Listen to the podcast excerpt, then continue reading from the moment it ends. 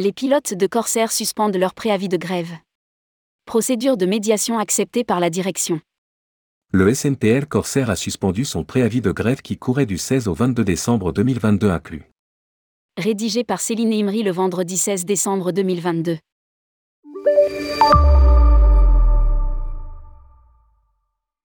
Les préavis de grève se succèdent dans l'aérien.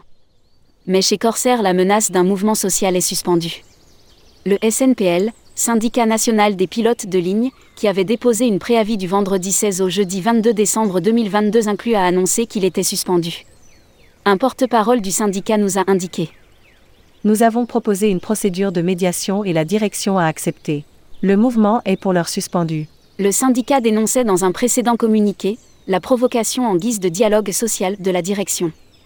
Les revendications concernent notamment la revalorisation salariale. Avec la suspension de ce prévis, tous les vols seront assurés, sans modification des horaires.